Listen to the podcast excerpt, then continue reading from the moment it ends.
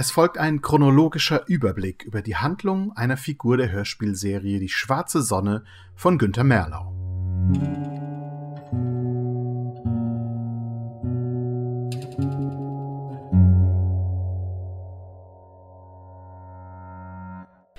Dies ist die Geschichte von Helmut Berger und seiner vielen Leben. Und damit ist es auch die Geschichte von Arthur Salton. Berger, schön Sie zu sehen. Setzen Sie sich doch bitte. Danke, Herr Vizepräsident. Bergers Existenzen in zeitliche Reihenfolge zu bringen, scheint unmöglich. Einen Vorschlag dazu kann man als Playlist unter die schwarze Sonne Chronologie Berger auf Spotify hören. Eine Tracknummernreihenfolge zur eigenen Sortierung gibt es unter die Zeit ist auch der Inhalt.com. Also, mit welchem Leben sollen wir anfangen? Im Jahr 1937 bringen die Nazis von einer Expedition aus Tibet einen jungen Mann mit nach Deutschland, den sie wegen seines Aussehens als Euro-Tibeter bezeichnen. Es ist ein Nachfahre von Adam Salton. Sie taufen ihn nach seiner Herkunft aus dem Gebirge einfach Berger. Viele Generationen später im Jahr 2008 wird ein junger BND-Mann namens Helmut Berger auf eine merkwürdige Mission nach Tibet zum Berg Kailash geschickt. Dort soll er ein mysteriöses altes Nazi-Kraftwerk inspizieren. Also, dort werden Sie zuerst ein, nun ja, technisches Gerät inspizieren, eine Art äh, Kraftwerk. Ein Kraftwerk? Entschuldigen Sie, Herr Vizepräsident, meine Kenntnisse in Elektrotechnik sind sehr beschränkt. Ich Ihre Kenntnisse in anderen Dingen prädestinieren Sie, wie gesagt, für diese Aufgabe. Er wird auch als 21er bezeichnet. Fahren wir zu Sie einem... fliegen zu einer Art Kraftwerk. Mehr weiß ich auch nicht. Aber Sie müssen doch mehr wissen als ich. Sie sind doch ein 21er. Sie sehen doch mehr als andere, oder nicht? 21er?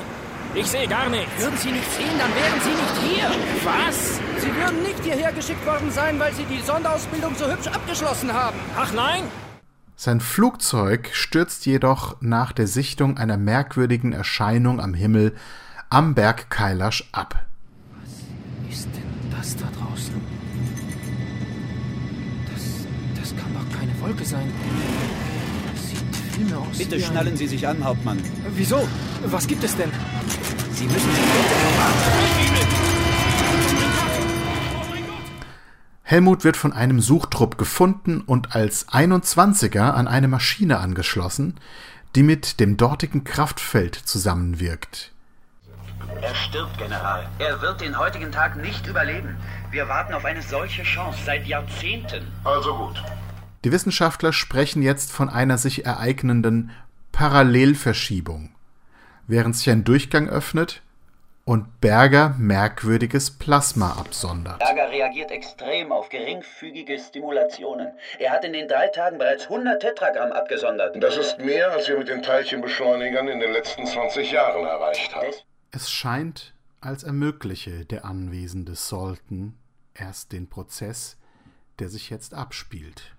Wir haben sogar Quantenbewegungen gemessen. Was ist mit Berger? Sehen Sie, Oberstleutnant, sehen Sie! Das kann doch nicht. Er war in den Beschleuniger geschnallt.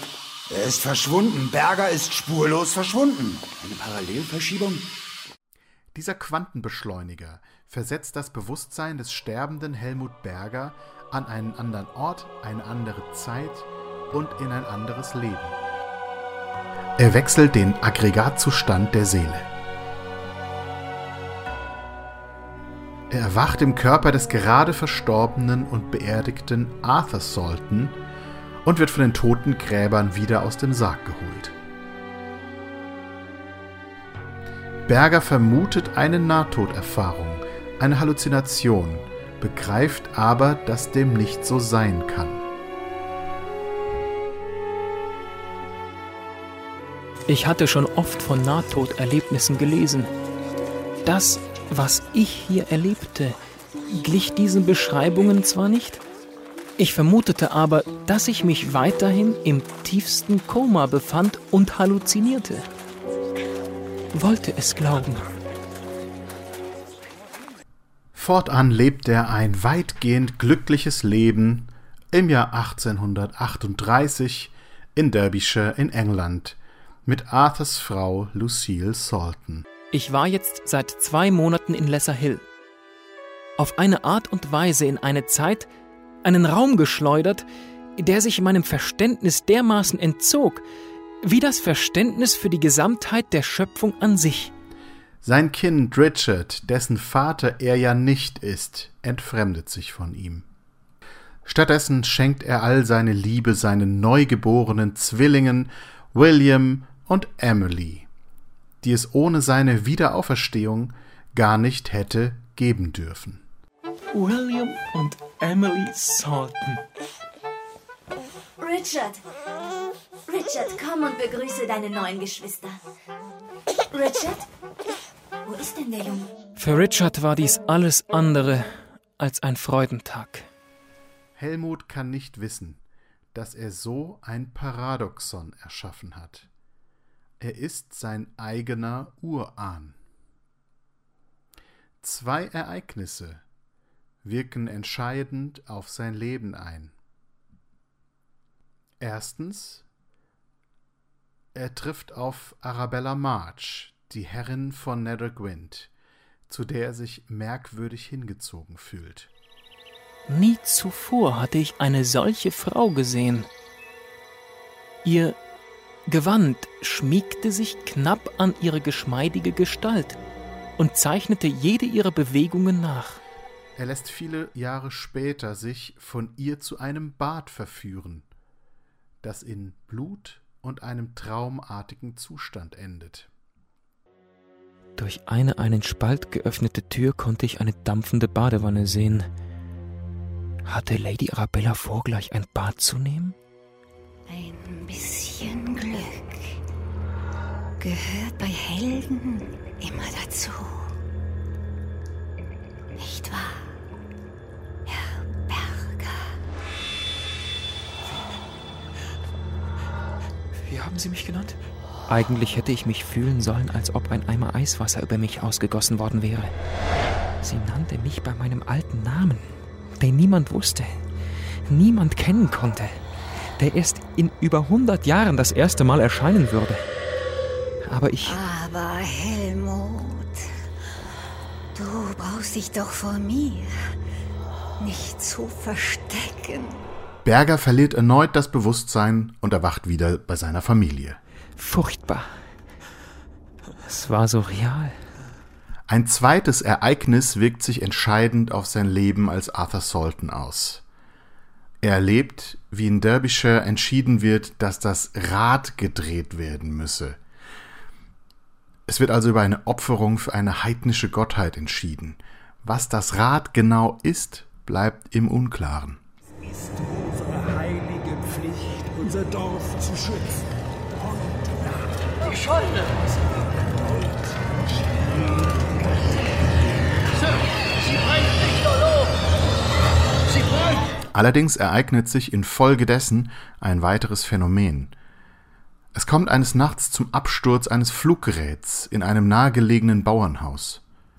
Es handelt sich bei dem Wrack um die sogenannte Schauberger, eine Maschine, mit der ein Wechsel herbeigeführt werden kann. Arthur restauriert die Bruchstücke und versteckt sie. Mit Hilfe der Schauberger katapultiert er sein Bewusstsein und die Maschine abermals in ein anderes Leben. Ich habe vergessen, groß das Ding ist. Ihr Vater hat es aus allen Trümmern irgendwie zusammengesetzt. Hat Monate gedauert damals. Helmut alias Arthur lebt noch 25 Jahre in Derbyshire, bis er 1883 friedlich stirbt. An seinem Sterbebett weiht er seinen Sohn William in das Geheimnis seines zweiten Lebens ein. Und Bin nur noch ich da, der es weiß. öffnete zusammen mit dem letzten Überlebenden des Geheimnisses Ganz wohl ist mir nicht, wenn ich ehrlich bin. die 20 Jahre verschlossen gehaltenen Türen um das Geheimnis unserer Familie. Ich habe die Türen seit 20 Jahren nicht mehr aufgemacht. Unausweichlich zu ergründen. Helmut erwacht im Folgenden in fragmentartigen Szenen als verschiedene Persönlichkeiten, als Herr Hiller oder Herr Berger. Stets erwacht er aus einem komatösen Zustand und ist in wissenschaftliche Prozesse eingebunden. Hiller, Arthur und Berger sind also gleichzeitige Zustände ein und derselben Existenz in verschiedenen jenseitig nebeneinander liegenden Welten. Er erwacht nun mehrfach in neuen Varianten seiner Existenz und ab jetzt wird's schwierig. Herr Vizepräsident? Ja? Herr Hiller ist gerade angekommen. Ah, ist gut, Annika. Äh, bitten Sie Herrn Hiller herein. Vielleicht machen Sie uns noch eine Tasse Tee. Äh, für mich wie gehabt. Und äh, für Herrn Hiller grün bitte. 2010 befindet sich Hiller in einem seltsamen Institut, wo man ihm klar machen will, dass er viele Existenzen durchlebt. Er bekommt erklärt, dass er sowohl als Helmut Berger und Arthur Salton in einem parallelen Jenseits existiert. Ich hatte wirklich keine Lust mehr. Die Wrackteile der Schauberger vom Foto 1 wurden einst in England, äh, genauer gesagt in Derbyshire, gefunden. Eine Explosion. Die Schauberger wurde 1849 in Derbyshire gefunden. Etwa 180 Jahre bevor wir das Flugzeug ein zweites Mal fanden. Zerschellt an den Massiven des Himalaya in Tibet. Ah ja. Und wie ist, wie sagten Sie, ist das Flugzeug? Schau, äh, Schaumburger? Äh, Schauburger. Sie wissen genau, wie es heißt. Man eröffnet ihm, dass er die Maschine ein zweites Mal bestiegen habe. Diesmal im Jahr 1850 als Arthur Salton, wo er mit der Schauberger wieder zurückgekehrt sei. Zurück aus dem Jenseitsleben in einem vergangenen Derbyshire. Hiller sei 2010 mit der Maschine in Tibet bei seiner Rückkehr erneut abgestürzt. Sie haben die Maschine ein zweites Mal bestiegen. Diesmal allerdings im Jahre 1850, wo Sie als Arthur Salton gelebt haben und mit Ihrer Frau Lucille Salton zwei Kinder, Emily und William Salton, gezeugt haben. Emily. William. Und wieder zurückgekehrt sind. Zurück aus der Vergangenheit? Sie sind aus etwas anderem zurückgekehrt, Herr Berger. Sie kehrten mit der Schauberger zurück. Aus dem Jenseits. Hiller verkraftet das nicht und verliert das Bewusstsein. Auf einer medizinischen Station, wo mehrere als 21er bezeichnete Koma-Patienten liegen, erwacht Helmut aus dem Koma. Leute, Leute, der 21er ist aufgewacht.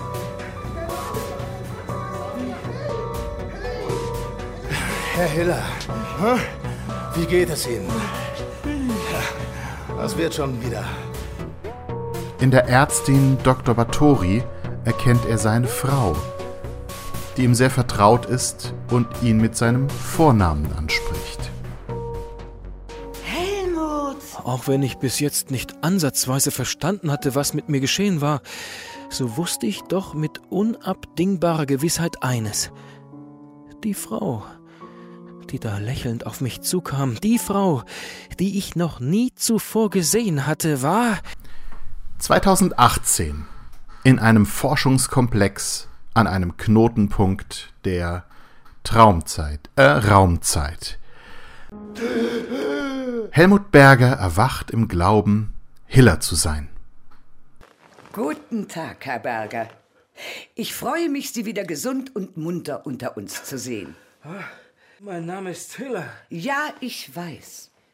Ein fast überschwellig gewähltes Pseudonym. Ich hatte ein Gespräch mit dem Vizepräsidenten, aber. Ich fürchte, das hatten Sie nicht. Auf jeden Fall nicht in der Form, wie Sie es wahrscheinlich erinnern. Aber beruhigen Sie sich. Der Quantenphysiker Professor Martens ist dort und erklärt Berger, dass er schon häufig erschienen und erwacht sei. Er manifestiere ständig neu. Sie stabilisieren ihn stets aufs Neue und erklären ihm seine Aufgabe. Es gibt, ja, es gibt sehr ernsthafte Komplikationen. Und Sie, Herr Berger, Sie sind der Einzige, der uns helfen kann. Ich muss Sie jetzt bitten, aufzustehen und uns zu begleiten. Na komm, los geht's. Berger bekommt das Kraftwerk gezeigt und erinnert sich, schon häufig dort gewesen zu sein. Wir reisen also nicht in der Zeit hin und her, vor und zurück. Das ist ausgeschlossen und wird nie passieren. Aber etwas sehr viel Drastischeres ist gelungen. Wir zoomen sozusagen innerhalb der Zeit rein oder heraus und stoßen dabei auf ein Möglichkeitsportfolio, das selbst Amazon neidisch machen würde. Sie haben die gesamte Wirklichkeit verändert. Manipuliert. Wir haben durch die Krümmung wirklich Einfluss nehmen können. Auf die Zeit. Auf die Vergangenheit. Durch die vielen Versuche wurde der Raum, die Raumzeit, das Jetzt derart gebogen, dass es dem Vorher, der Vergangenheit, quasi wie ein danebenliegender, durchsichtiger Korridor erscheint. Ein Schaufenster, das Bilder, Geräusche, Prozesse, Visionen einer Zukunft bereithält. Ich verstand. Zukunft und Vergangenheit lagen sich in Teilen gegenüber und interagierten, tauschten sich aus. Um einen Kollaps des Raum-Zeitgefüges zu verhindern, müsse Berger jetzt als Stabilisator fungieren. Was Herr Martens meint ist, dass ohne die Stabilisatoren uns schon längst die Kontrolle entglitten wäre. Alles alles womöglich aus den Fugen geraten wäre. Ins Gegenteil verkehrt, invers umgestülpt. Und jeder Stabilisator, der ausfällt oder der nicht mehr wirklich leistungsstark arbeitet, gefährdet, gefährdet das Gesamte. Ja, Krawum, Piss, Paff, Puff. Er müsse den Stabilisator neu beleben, da er selbst der Stabilisator sei. Streng genommen sind Sie der Stabilisator, Herr Berger. Sie. Alles war auseinandergesprengt und in Milliarden Splitter zersprungen. Kein Stein der Welt lag mehr auf dem anderen. Alles war aufgelöst, vernichtet und zerstört. Vermutung? Und trotzdem. Und vielleicht sogar deswegen. Bei dem Stabilisator handelt es sich um seine Existenz als Arthur Salton. Alles klar. Soweit. Und so reiste ich zurück an den Anfang der Geschichte, wenn ich einen Anfang benennen soll. Wo mag der sein? Und dann kam der Frieden über meine Seele. Erneut wacht Helmut auf und hört äh, Elisabeth Batoris Stimme. Sie nennt ihn jetzt höflich und distanzierter bei seinem Nachnamen. Herr Hiller? Herr Hiller, Sie müssen jetzt aufwachen. Es ist sehr wichtig, dass Sie verstehen, was ich Ihnen jetzt mitteile, Herr Hiller. Können Sie mich hören? Die Beziehung zu Elizabeth Bathory, auch bekannt als Arabella March, durchzieht sämtliche Existenzen Bergers. In einer Sequenz, die in den späten 90ern spielt, hören wir, dass Helmut in einer Beziehung zu Elizabeth an einem Institut bei Professor Salakar in Zürich arbeitet. Wie hält es Elisabeth mit dir aus? Seit Ihrem Versuch verstehen wir uns glänzend. Raus jetzt, Blödmann. Welche Existenz, welcher Berger ist der Ursprung? Wo finden wir den Anfang der Geschichte? Oder ist das festzustellen bei einer kreisenden Erzählung überhaupt möglich?